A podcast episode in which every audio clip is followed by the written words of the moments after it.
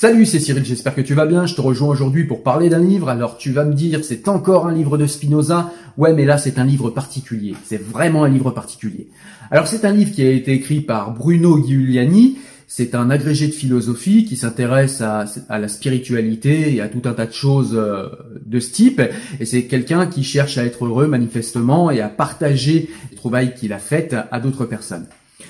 Donc, euh, ce livre, de quoi nous parle-t-il? Donc déjà, son titre. Ce livre, c'est Le bonheur avec Spinoza, l'éthique reformulée pour notre temps.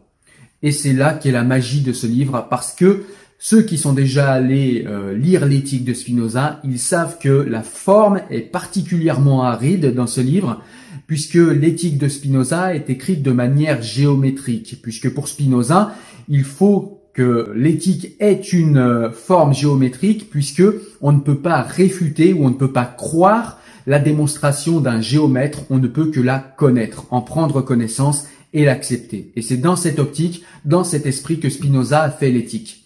Alors c'est bien parce que du coup, eh bien, euh, ça rend l'éthique de Spinoza particulièrement précise, particulièrement déductive et particulièrement vraie et proche du réel selon moi et ça la rend particulièrement intéressante, intelligente et particulièrement pratique, puisque la philosophie de Spinoza est une philosophie pratique, rappelons-le.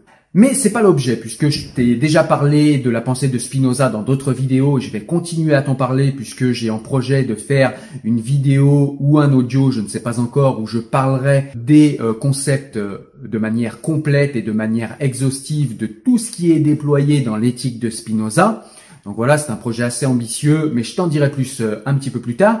Mais là, ce livre permet justement de lire, de comprendre, d'aller dans la complexité des concepts de Spinoza et d'aller dans la synergie, dans le système de pensée spinoziste, en s'affranchissant de la forme particulièrement aride de l'éthique. Et ça, je trouve que c'est magique.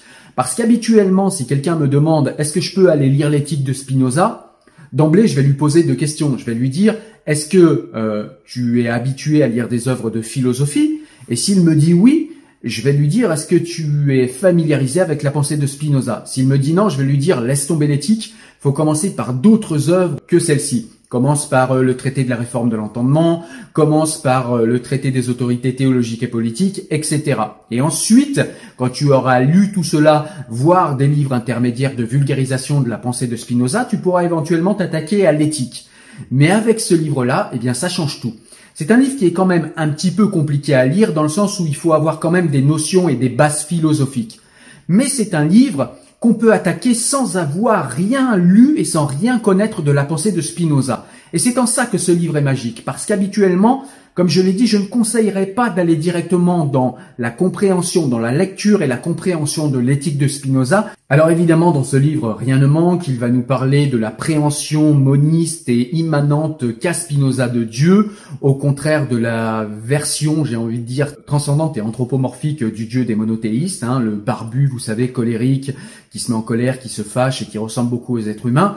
Eh bien, le Dieu de Spinoza n'est pas celui-là, et il va nous parler de ce Dieu-là, le Dieu ou la nature, ce Dieu immanent qui est dans tout, qui englobe tout, y compris les potentialités. Il va nous parler de la géométrie des passions chez Spinoza, des affects positifs, des affects négatifs, des désirs, de comment les désirs agissent dans l'être humain. Il va nous parler également euh, de ce concept de liberté qu'on trouve chez Spinoza, qui fait de la liberté de l'homme une liberté qui est euh, qui est partielle, c'est-à-dire que l'homme est libre et a un libre arbitre, mais il est quand même soumis à un déterminisme. Donc il va également nous parler dans ce livre du déterminisme de Spinoza.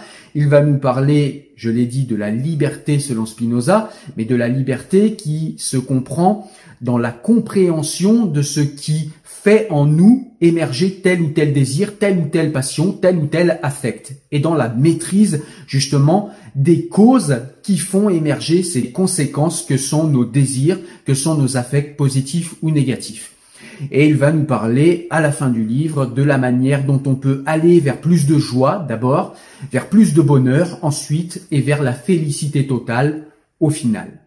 Voilà le but de ce livre et ce livre-là le fait d'une manière extrêmement pertinente, extrêmement poussée, extrêmement euh, complexe, pas dans le sens compliqué du terme, je le dis dans le sens où la pensée de Spinoza est parfaitement retranscrite dans sa synergie, dans son système, dans sa complexité, dans ses nuances et dans sa magie.